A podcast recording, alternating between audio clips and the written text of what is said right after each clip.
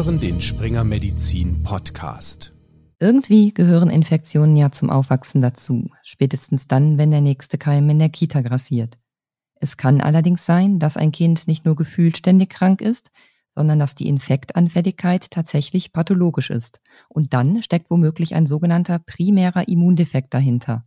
Das bedeutet, das Kind ist mit einem nicht voll funktionsfähigen Immunsystem auf die Welt gekommen, Irgendwo steckt da ein Defekt im komplexen Netzwerk aus Immunorganen, Abwehrzellen und Botenstoffen.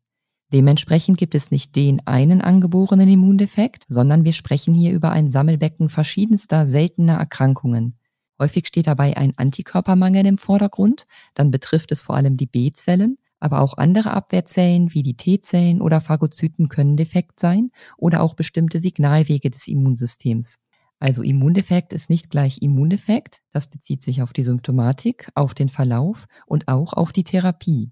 Je früher, je besser lautet daher die Devise für die Diagnosestellung. Gleichzeitig hat es die Früherkennung eines Immundefekts in sich. Warum das so ist, wie sie dennoch gelingen kann und wie es für die betroffenen Kinder und die Familien weitergeht, das wollte meine Kollegin Dr. Lamia Özgür, Redakteurin der Zeitschrift Pädiatrie, genauer wissen. Sie hat deshalb mit der Kinderärztin Dr. Maria Fassauer vom Immundefektzentrum am Klinikum St. Georg in Leipzig gesprochen. Dr. Fassauer ist dort Oberärztin im Fachbereich Pädiatrische Rheumatologie und Immunologie und kennt sich bestens in Sachen primäre Immundefekte aus.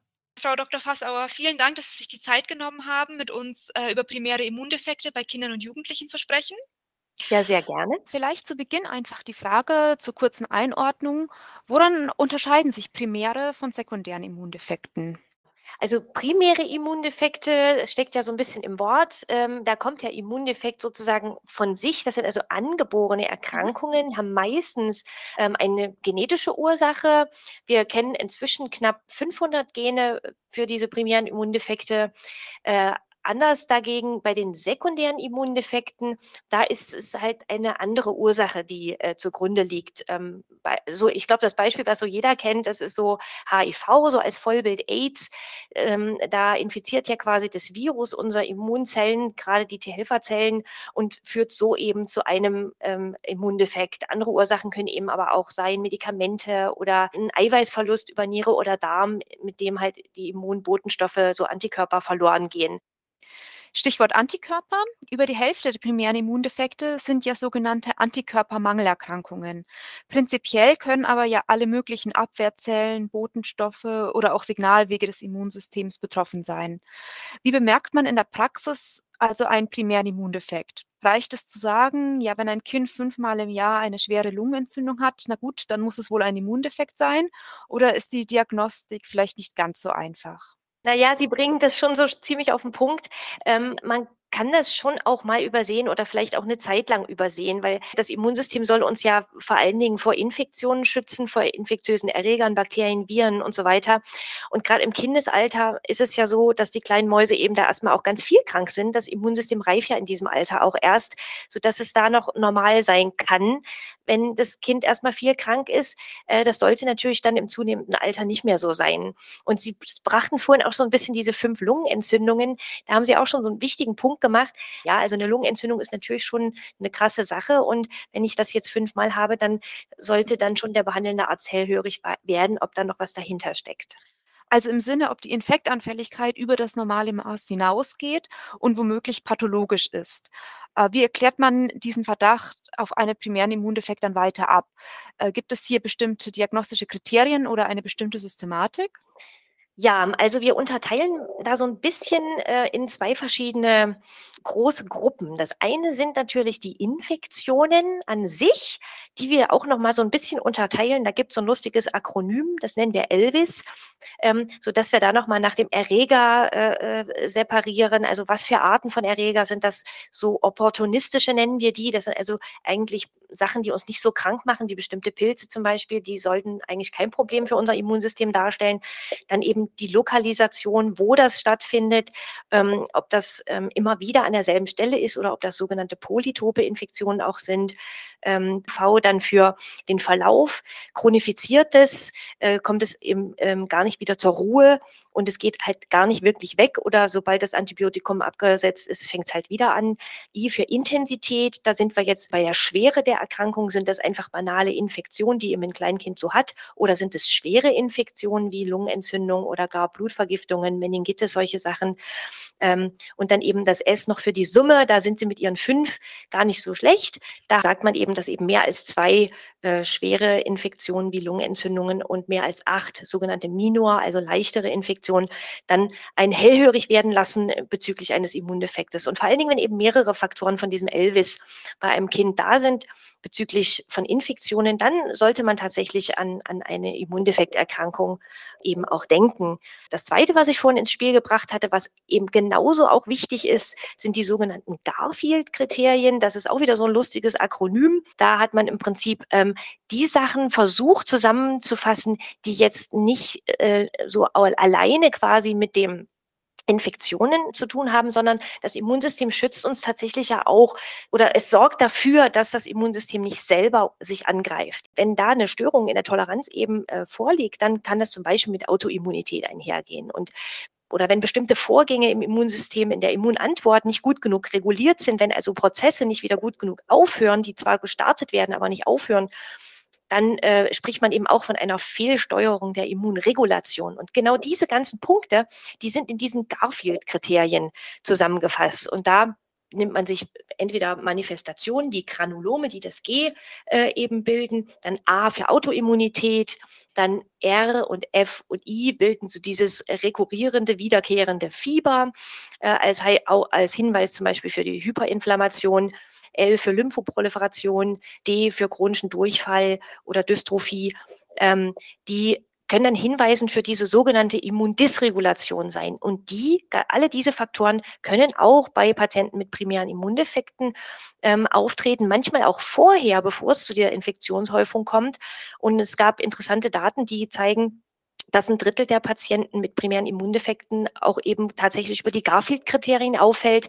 Und die würde ich ja nicht erkennen, wenn ich nur nach ähm, pathologischer Infektionsanfälligkeit suche. Also es geht darum, warum wird das Immunsystem krank und dann auch, wie, äh, wie kann der Körper oder wie geht das Immunsystem mit einer Infektion um. Genau, zum Beispiel, wenn das Immunsystem eben zum einen sich nicht gut genug mit Erregern auseinandersetzen kann aber eben auch, wenn das Immunsystem dann noch sogenannten Blödsinn macht, ja, mal ganz salopp gesprochen, also wenn das im Prinzip nicht gut genug reguliert ist, wenn es eben entweder körpereigene Strukturen als gefährlich erkennt und angreift oder eben wenn es sich einfach sozusagen nicht wieder gut genug zurückpfeifen äh, lässt, ne? wenn die Regulation nicht so gut ist und das einfach so überschießende Reaktionen dann ähm, stattfinden, die sprechen dann eben auch für eine Störung im Immunsystem ab welchem Alter manifestiert sich denn so ein Immundefekt üblicherweise oder im Schnitt? Beziehungsweise wann wird so ein primärer Immundefekt diagnostiziert? Also ab welchem Alter, das kann man tatsächlich nicht sagen. Ähm, es gibt primäre Immundefekte, die mit dem frühesten Kindesalter äh, auftreten können. Ähm, da rechne ich jetzt mal die schweren kombinierten Immundefekte ein. Die würden wir jetzt beispielsweise aber auch durch das Neugeborenen-Screening bei schwerer T-Zell-Defizienz dann finden. Das heißt, das sind Kinder, die eigentlich schon in den frühesten Lebenswochen äh, schwer erkranken können. Bei den anderen Immundefekten kommt es natürlich wiederum auf die Art der Erkrankung an, welcher, welches Kompartiment des Immunsystems ist betroffen und eben auch wie schwer. Das sehen wir jetzt natürlich auch ähm, dass es da Verlaufsformen gibt, die tatsächlich dann auch erst im Erwachsenenalter manifest werden. Sie merken schon, das ist gar nicht so einfach ähm, zu sagen, es gibt dies und jenes Alter. Ne? Aber natürlich stellen wir schon fest, dass ein Großteil der äh, Immundefekterkrankungen der primären im Kindesalter äh, sich manifestiert ähm, und weniger, also ein geringerer Anteil dann erst im Erwachsenenalter. Ne? Wann die Diagnosestellung ist, das ist wieder eine andere Frage. Ähm, da kann es natürlich durchaus doch eine hohe Verzögerung auch geben. Ähm, so in der Literatur für Deutschland werden ungefähr fünf Jahre angegeben. Und äh, das liegt natürlich daran, Sie haben es ja schon gemerkt, es ist nicht ganz einfach, weil die Symptome sind eben so bunt, sind so vielfältig und sind eben überhaupt nicht spezifisch für Immundefekte, dass man jetzt sagen kann, es gibt dieses eine Symptom und wenn man das das hat, dann habe ich einen Immundefekt. Das macht es eben den Ärzten so schwer, auch dran zu denken, an, an das Richtige und auch früh zu denken. Gibt es dennoch konkrete Hilfestellungen für Ihre niedergelassenen Kolleginnen und Kollegen? Und was kann man zum Beispiel diagnostisch bereits in der Praxis machen? Na, es gibt ja sozusagen auch hierfür für die Diagnostik äh, nach der Leitlinie so ein bisschen so einen kleinen ähm, Plan, den man den Niedergelassenen auch so an die Hand geben kann. Das kann man dort auch nachlesen. Da wird dann sozusagen eine sogenannte Basisdiagnostik empfohlen. Die kann der Niedergelassene selber machen. Das ist zum Beispiel ein großes Blutbild. Da kann ich halt schon mal schauen, wie sieht's denn bei den Leukozyten aus. Im Differentialblutbild sehe ich dann eben da, ob es irgendwelche äh, schon vielleicht Störungen gibt. Sind die Lymphozyten erniedrigt oder ähnlich? Und dann kann man sozusagen in der Niederlassung auch gerne schon mal die Antikörper bestimmen, IgG, A und M. Ähm, wir haben ja gesagt, 50 Prozent ähm, sind Antikörpermangelerkrankungen. Das heißt, da hätte ich schon mal einen guten Blick drauf. Und dann gibt es natürlich noch sehr weiterführende Diagnostik. Das heißt also, wenn ich als Kinderarzt den Verdacht habe, da liegt was vor, ist es nie falsch, wenn die die Patienten zu uns weisen. Gerne vorher anrufen, äh, kurz den Verlauf zusammenfassen, dann fällt es uns ein bisschen leichter. Also ist es nie falsch, jemanden zu uns zu schicken. Und wir gucken uns das gerne an. Also im Zweifelsfall besser einmal zu früh als ja. einmal zu spät ein Kind an ein Zentrum überwiesen. Genau. Nun hat man eine Diagnose gestellt und vielleicht sogar schon Kontakt zu dem Zentrum aufgenommen. Ähm, wie geht es jetzt weiter für das, für das Kind, für den Patienten? Ähm, kann, der, kann das Kind dann nie wieder draußen spielen, wenn es einen Immundefekt hat? Oder wie sieht die Therapie aus? Naja, also äh, das heißt jetzt nicht für das Kind, dass es nie wieder draußen spielen darf, Gott sei Dank. Ähm, wie gesagt, auch hier wiederum je nach Art der Störung. Jetzt gehen wir mal aus, beispielsweise von einem Kind mit einem Antikörpermangel. Ähm, da haben wir ja gute Therapiemöglichkeiten. Wir können den Kindern dann die Immunglobuline geben, wenn quasi das IgG fehlt. Und das sind auch Kinder, die dann also eigentlich ganz normal auch wieder in den Kindergarten gehen können oder auch in die Schule. Und die sollen natürlich auch draußen sein und spielen. Ähm, natürlich immer wieder, klar, werden die Eltern sensibilisiert äh, je nach Art äh, der Immundefektstörung, was für eine Art von Erreger eben ein Problem sein kann. Bestimmte Hygienemaßnahmen werden dann natürlich auch erforderlich sein und auch eingehalten, aber das sind ja alles Sachen, ähm, die dann den Alltag, ähm, wenn man das mit vorher vergleicht, gar nicht so dolle ähm, erschweren, weil die Eltern ja oft berichten, dass die Kinder wirklich unheimlich viel krank waren, dass sie eigentlich gar nicht auf Klassenfahrt mit konnten oder an irgendwelchen Unternehmungen, einfach weil sie permanent krank hat, waren, Fieber hatten, äh, Antibiotika nehmen mussten oder auch einfach so schlapp waren, dass es gar nicht ging.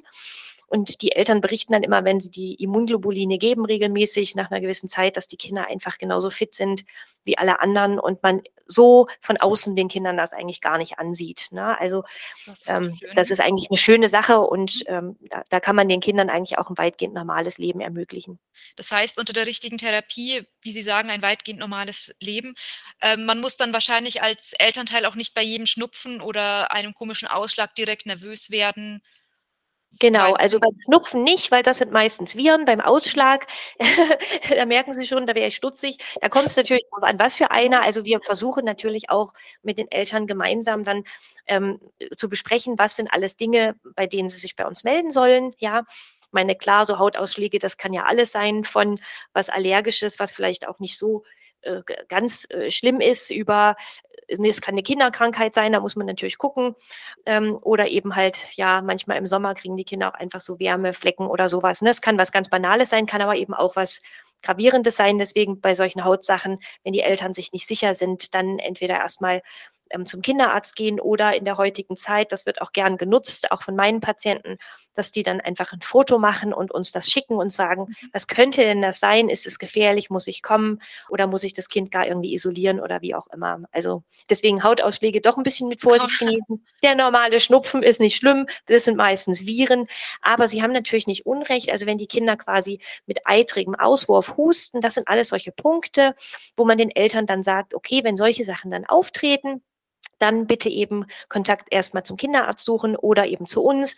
Und wenn es eben, wie dann eben irgendwie immer am Sonntag 23 Uhr das so ist, dann eben auch halt, wenn erforderlich, dann der, der Kontakt zur Notaufnahme zur nächsten. Ne? Und dann sollen die halt immer gut ihre Papiere mitbringen, dass eben die behandelnden Ärzte dann vor Ort wissen, okay, das ist ein Kind, das hat eine Immundefektstörung, das hat die und die Therapie ansonsten. Und ähm, wir schreiben ja auch immer auf, auf dass dann so Erreger gewonnen werden sollen, ne? dass eben so ein Sputum dann untersucht wird auf Keime, damit man eben ganz gezielt dann auch behandeln kann. Ne? Wäre die Behandlung in so einem Fall bei einem Kind mit Immundefekt eine andere als bei gesunden Kindern oder Kindern, die zwar, zwar krank sind in dem Moment, aber keinen Immundefekt haben? Ja, ähm, also auch hier wiederum hängt es natürlich klar von der Art des Immuneffektes ab, auch von, der, von dem bisherigen Verlauf. Manchmal ist es ja so, dass bis zur Diagnosestellung schon sehr viel Zeit verstrichen ist, sodass es eben zu sehr, sehr vielen Infektionen gekommen ist. Die können dann beispielsweise zu Lungenveränderungen führen. Wir sagen da Bronchiektasen dazu. In solchen Fällen sind wir natürlich sehr, sehr, sehr viel schneller dabei, auch dann antibiotisch zu therapieren und würden dann auch länger therapieren als bei immungesunden oder bei Patienten, die solche Veränderungen noch nicht haben. Ne? Also auch da gibt es wieder tatsächlich keine ganz pauschale Antwort. Und wir würden das aber eben auch mit den Kinderärzten und auch den, den Eltern besprechen, dass sie auch selber wissen, ähm, worauf sie achten müssen und wann sie auch vielleicht tatsächlich ein Antibiotikum einfordern müssen. Ne? Mhm. Das gibt es natürlich auch. Ähm, wie ist das mit äh, anderen medizinischen Untersuchungen oder Behandlungen, zum Beispiel beim Impfen? Ginge das, ein Kind mit primärem Immundefekt zu impfen oder gibt es hier oder muss man das vielleicht sogar oder gibt es hier Dinge, die zu beachten sind? Ja, ja, das ist natürlich auch wieder so eine Frage, das kann man gar nicht in einem Satz beantworten, weil Sie merken schon, es hängt unheimlich viel davon ab, was für eine Art von Immundefekt vorliegt. Ne? An welchem Kompartiment des Immunsystems ist die Störung und dementsprechend entscheiden wir auch, welche Impfungen ein Kind bekommen kann und welche eben also auch sinnvoll wirken, weil ein Kind mit Antikörpermangel, wenn das keine Immunglobuline bilden kann, wird sicherlich auch keine Impfantikörper bilden.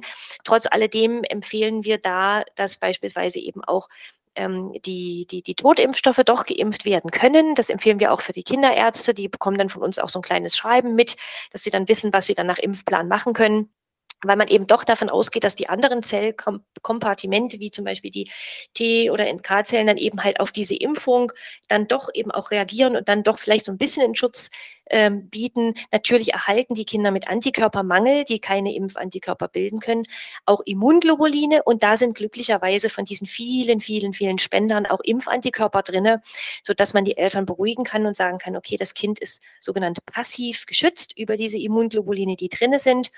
Das wird auch getestet äh, in den Immunglobulin-Fläschlein. Da wird geschaut, ist genug Masern, Antikörper drinne, weil die Kinder ja diese Lebendimpfung dann halt nicht bekommen dürfen.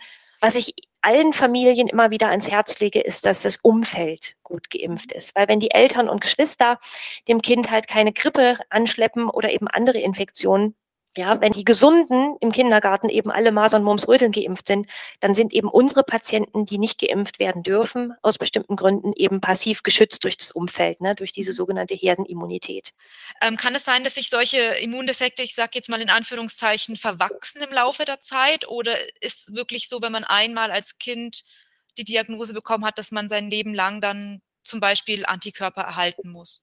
Es gibt tatsächlich ähm, eine Untergruppe, da sagen wir so transitorische Immundefizienz. Das ist so, wenn das ein kleines bisschen länger so ist als die üblichen Infektionen im Kleinkindalter, da wird auch manchmal dann halt tatsächlich dann auch untersucht. Da werden die Immunglobuline bestimmt, die können dann beispielsweise erniedrigt sein. Manchmal kann man zuwarten ähm, manchmal wächst sich das tatsächlich aus. So nach dem vierten, fünften Geburtstag sind die Werte dann normal. Aber meistens ist es so, wenn die dann so bis zur Einschulung mit so niedrigen Immunglobulinspiegeln sich doch präsentieren und auch eben Infektionen dazu haben, äh, ja, Lungenentzündungen oder eben halt schwerer krank sind, immer wieder Mittelohrentzündungen und eitrige Infektionen, dann ist die Wahrscheinlichkeit nicht besonders hoch, dass es sich ausweckt. Ja, also bis auf diese sogenannte transitorische ähm, äh, Immundefizienz des Kleinkindalters, die vorübergehend ist. Die anderen Immundefizienzen, wenn ich die gestellt habe, wenn ich die diagnostiziert habe, sind das eigentlich bleibende ähm, Erkrankungen, die ich dann ein Leben lang habe. Wie gehe ich nun als Elternteil oder auch als Kinderarzt äh, damit um, wenn ich vielleicht damit nicht viel Erfahrung habe? Wo finde ich über das Zentrum hinausgehende Informationen oder vielleicht auch Selbsthilfegruppen? Ja, das ist natürlich ein ganz, ganz wichtiger Hinweis. Ähm, also die Selbsthilfegruppen sind super wichtig und wir haben auch eine sehr, sehr, sehr gute Kooperation auch in unserem Zentrum ähm, mit der DSAI. Das, das ist ja sozusagen die Patientenorganisation äh, für die Patienten mit angeborenen Immundefekten. Und diese Patientenorganisation, die DSAI, die stellt auch super Infomaterial zur Verfügung, ja, für die einzelnen Erkrankungen. Da gibt es so kleine Heftchen eben für verschiedene Immundefektstörungen. Ähm, sie, bilden, sie bieten die Möglichkeit, dass die Patienten sich untereinander vernetzen. Da gibt es ja manchmal eben so auch so Regional- oder Jugendgruppen, die sich dann bilden, die dann zum Beispiel auch in den Wochenenden mal gemeinsam wegfahren. Einfach nur bei diesen seltenen Erkrankungen ist es ja oft so, dass die sich dann quasi im Kindergarten oder Schule ganz allein fühlen, weil in der Klasse natürlich oder in der ganzen Schule meist nicht noch jemand anders betroffen ist. Und in diesen Jugendfreizeiten oder solchen Familienwochenenden merken die dann einfach, dass es eben auch andere gibt, die betroffen sind. Und das gibt natürlich auch ein bisschen Kraft, damit umzugehen mit der Erkrankung, gibt einem Mut für die Dauertherapie, die ich ja dann eben doch ein Leben lang ähm, sozusagen durchführen muss und eben auch die Eltern können sich untereinander so ein bisschen vernetzen und austauschen. Wie gehe ich in gewissen Situationen damit um? Und wie gesagt, das ist also sehr, sehr, sehr hilfreich. Haben Sie vielleicht ein Beispiel aus Ihrer eigenen Praxis, das Sie teilen möchten, wo es, wo das besonders gut lief, wo Sie sagen, ja, genau so muss das funktionieren? Ganz spontan, die allererste Assoziation, die ich, die ich hatte, ist eine Familie, das ist ein betroffener Patient, den kenne ich schon sehr, sehr lange.